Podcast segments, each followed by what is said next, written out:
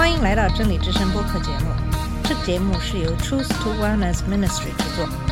在这个节目里，我们要从一个不一样的角度向你介绍圣经和基督，带你走进一个属灵的世界。我们的节目在每个星期二和星期五更新，欢迎你的收听和关注。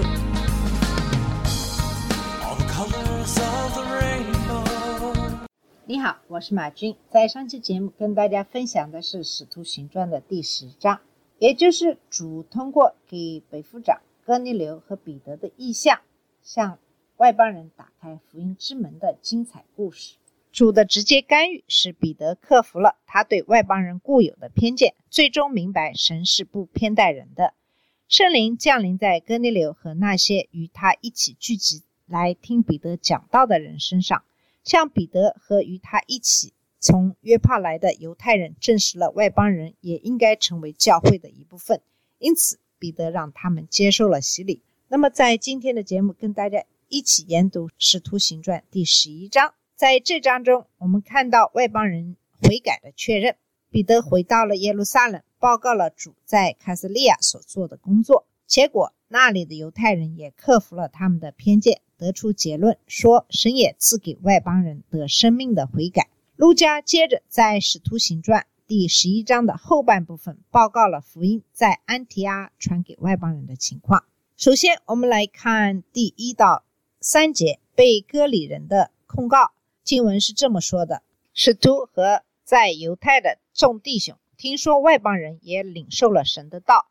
及至彼得上了耶路撒冷，那些奉割礼的门徒和他争辩说：“你进入未受割礼之人的家，和他们一同吃饭了。”彼得去卡萨利亚和外邦人接受神的话语的消息，很快就在犹太全地的信徒中传开了。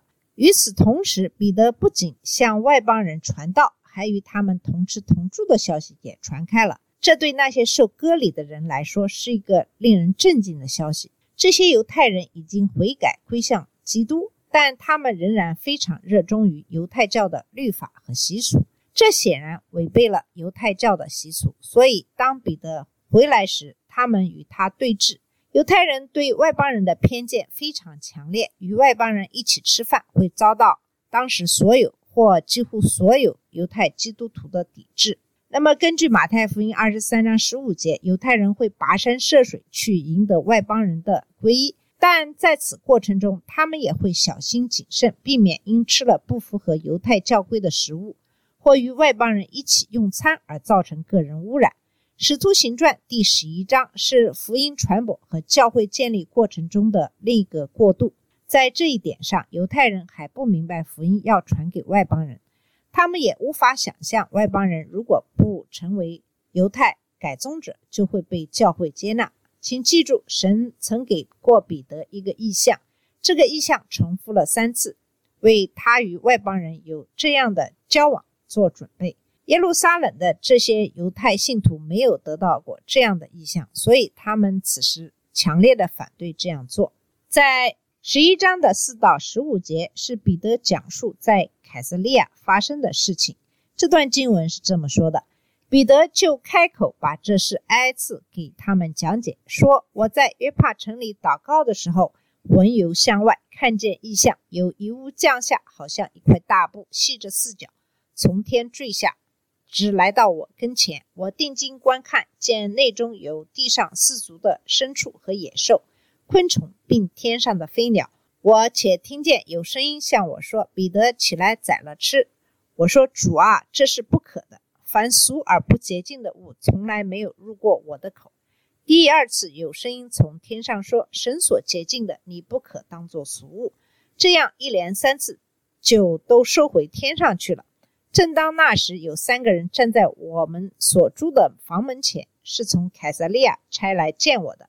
圣灵吩咐我和他们同去，不要疑惑。同着我去的还有这六位弟兄。我们都进了那人的家，那人就告诉我们他如何看见一位天使站在他屋里，说：“你打发人往约帕去，请那称呼彼得的西门来。我有话告诉你，可以叫你和你的全家得救。”我一开讲，圣灵便降在他们身上，正像当初降在我们身上一样。从这段经文，我们可以看到，彼得并没有与那些斥责他的人争论。相反，彼得只是简单的重复了所发生的事情。首先是神给他的意象，然后是凯撒利亚人的到来和圣灵指示他与他们同行。然后彼得指出，约帕的信徒与他一起去了凯撒利亚，其中有六个弟兄现在与他在一起，有足够的人见证了所发生的一切。彼得接着重复了哥尼流从天使那里得到的意象。彼得在这里提到了天使给他们的具体启示，即彼得会来对你们说，你们和你们全家都要得救的话。然后彼得指出，圣灵降在外邦人身上，就像当初降在外邦人身上一样，指的是五旬节的那天。接下来是在第十六和十七节，彼得对他在凯撒利亚的经历做了自己的总结。那么十六、十七节是这么说的。我就想起主的话说：“约翰是用水施洗，但你们要受圣灵的洗。神既然给他们恩赐，像在我们信主耶稣基督的时候给了我们一样，我是谁能阻拦神呢？”从这段经文可以看出，彼得的结论不是他自己的想法和感受，而是想起施洗约翰关于未来圣灵洗礼的预言而得出的结论。然后彼得简单的指出，他不能阻挡神实现这个预言。圣灵已经在外邦人身上降临，就像降临在他们身上一样。彼得让事件自己说话，他无需再做任何的辩解。接下来的十八节，众人确认了彼得的话。众人听见这话，就不言语了，只归荣耀与神，说：这样看来，神也赐恩给外邦人，叫他们悔改得生命了。那么这些犹太信徒的反应是安静的接受。他们怎能反驳神的作为呢？他们曾激动不已，现在他们平静下来，荣耀神，认识到神现在也赐给外邦人悔改，使他们获得生命。这是一个巨大的转变，他们不容易理解和接受。他们这样做表明他们渴望认识、跟随和顺服神。但我们也可以假设，他们对教会中加入非圣洁的外邦人并不适应，他们还不明白如何将所有的事情融合在一起。有很多关于外邦人信徒的问题会在将来再次出现，但至少他们现在确实理解并相信外邦人可以因信耶稣基督而得救，救赎不再只保留给犹太人。至少有一些犹太血统的人，比如撒玛利亚人和改信犹太教的外邦人。教会从耶路撒冷的犹太人扩展到安提阿的外邦人需要一些时间。那么，教会在圣灵降临后，必须建立使徒的权威，并为教会奠定教义的基础，克服长期以来的偏见。斯多法殉道后对信徒的大逼迫，使教会进入犹太和撒玛利亚，接受撒玛利亚人的作为同道，从而在基督里与他们平等。这并不是一个非常容易的过程。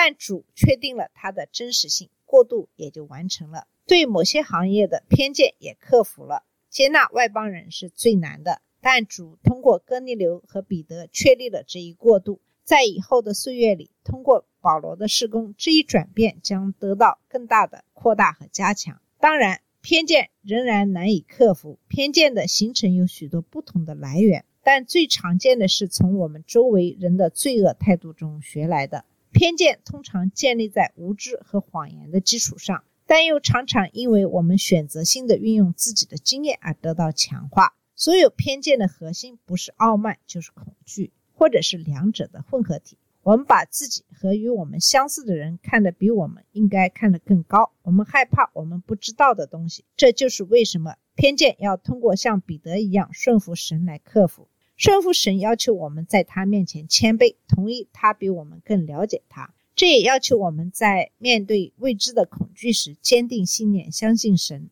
我们每个人都需要以彼得为榜样，亲自接受教导，顺服神，帮助他人克服偏见。因为神会继续把我们塑造成他儿子耶稣基督的形象。神是不偏待人的。在第十八节中，最后。需要注意的是，他们对外邦人得救的理解。注意他们是如何措辞的。神也赐给外邦人悔改得生命。他们会用“悔改”这个词来概括救赎，因为它是从罪转向救赎。悔改在美国的基督教中可能并不流行，但它是早期教会使用的术语，而且仍然是得救的必要条件。你不可能在相信耶稣基督真理的同时，还坚持自己的罪和骄傲。那么在这一章的十九到二十六节讲的是到了安提亚，路加再次把目光转向斯提凡殉道后在其他地方发生的事情。首先是十九到二十一节的经文是这么说的：那些因斯蒂凡的事遭患难失散的门徒，只走到腓尼基和塞浦路斯并安提阿。他们不向别人讲道，只向犹太人讲。但内中有塞浦路斯和古利奈人，他们到了安提阿，也向希腊人传讲主耶稣。注意，他们同在，信而归主的人就很多了。那么，从这段经我们知道，斯蒂凡殉道后，信徒们受到迫害，从耶路撒冷四散奔逃，遍及犹太和撒玛利亚。他们中的一些人甚至去了更远的地方，如腓尼基地区、塞浦路斯岛和叙利亚奥蒙特斯河畔的安提阿城。当这些信徒第一次去这些地方时，他们只对犹太人说话。后来，一些来自塞浦路斯和西里尼的人也来到了安提阿。塞浦路斯离安提阿很近，而且在一条直接通往安提阿的贸易路线上。但我们没有得到任何迹象表明为什么来自非洲北部西利尼的人会前往安提阿。此时的安提阿是罗马帝国的第三大城市，第一大城市是罗马，第二大城市是亚历山大。那么，公元前三百年。塞琉古一世尼卡托建立了安提阿，并以他父亲的名字命名。公元前六十四年，罗马人从叙利亚征服了这座城市，使其成为叙利亚西部的首府。安提阿以文化和商业著称，许多贸易路线都经过这里。西塞罗将其描述为学识渊博和博学之地，同时它也是一个充满罪恶、异教崇拜和不道德性行为的地方。这些来自塞浦路斯和西利尼的人开始做一些与众不同的事情。他们开始向希腊人传讲主耶稣。第二十一节补充说：“耶和华的手，即神的大能与他们同在。”结果，这些外邦人中有许多人相信并归向了主。这就是第一个教会的诞生。其中有很大一部分，甚至可能是大多数，都是外邦人。相比之下，哥尼流和与他一起的人只是一小部分人。那么，从二十二到二十六节讲的是建立信徒。这段经文是这么说的：这风声传到耶路撒冷教会人的耳中，他们就打发巴拿巴出去，走到安提阿为止。他到了那里，看见神所赐的恩，就欢喜，劝勉众人立定心志，恒久靠主。这巴拿巴原是个好人，被圣灵充满，大有信心。于是有许多人归服了主。他又往大树去找扫罗，找着了，就带他到安提阿去。他们足有一年的功夫，和教会一同聚会，教训了很多人。门徒称为基督徒，是从安提阿起手。从这段经文我们可以看出，当安提阿发生的事情传到耶路撒冷的时候，他们派巴拿巴去了解情况。这就是我们在第四章末尾见到的巴拿巴。巴拿巴是最合适的人选。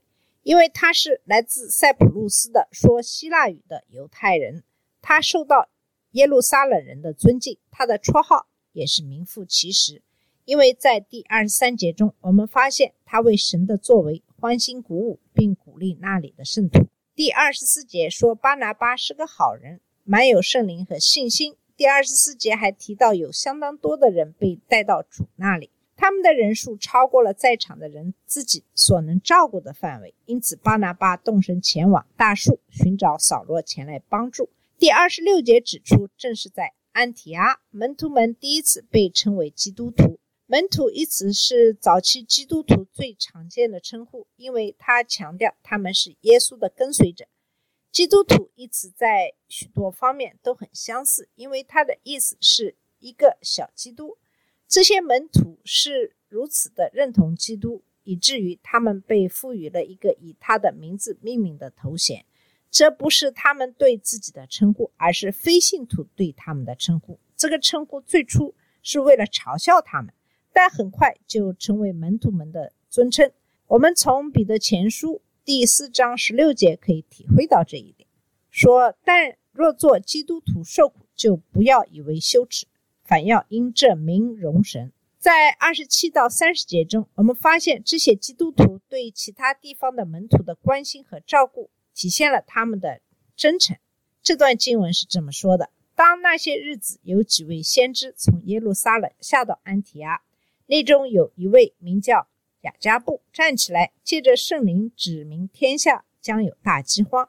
这是到了克劳迪年间，果然有了。于是门徒定义照个人的力量捐钱，送去供给住在犹太的弟兄。他们就这样行，把捐项托巴拿巴和扫罗送到众长老那里。从这段经文我们可以看出，当巴拿巴和扫罗忙于教导这些新基督徒时，一群新约先知从耶路撒冷来到他们这里。从哥林多前书十二章十节和二十七节，我们可以了解到，这些人是神话语的传道者，但他们也有一些预测未来事件的能力，就像他们在这段经文中所做的那样。